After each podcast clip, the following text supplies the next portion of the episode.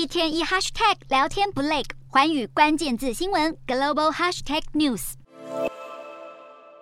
七号，中国海关总署公布最新数据，指出十月出口比去年减少百分之零点三，进口减少百分之零点七，是两年多来首见衰退，贸易顺差已扩大了近百分之一。今年一到十月，中国民营企业进出口总额整体占比超过一半。不过六号，中国商业联合会公布中国零售业景气指数显示，十一月是百分之四十九点八，比十月小降零点七个百分点，再次回落到五十荣枯线之下，认为是中国多地爆发新冠疫情清零措施之下，影响了实体店面的销售。分析指出，中国出口成长遇阵乏力，可能反映外部需求的疲软，以及疫情导致供应链中断。此外，今年前十个月，中国晶片的进出口量都出现两位数的下滑，而晶片一直是中国最大的进口产品，凸显美国拜登政府全力围剿中国半导体命脉已经出现成效。而不止外需放缓，由于中国内需仍然不足，国际油价下跌等因素影响，也影响了中国的进口。更有看法指出，中国坚持清零、场地房地产疲弱和全球衰退的风险，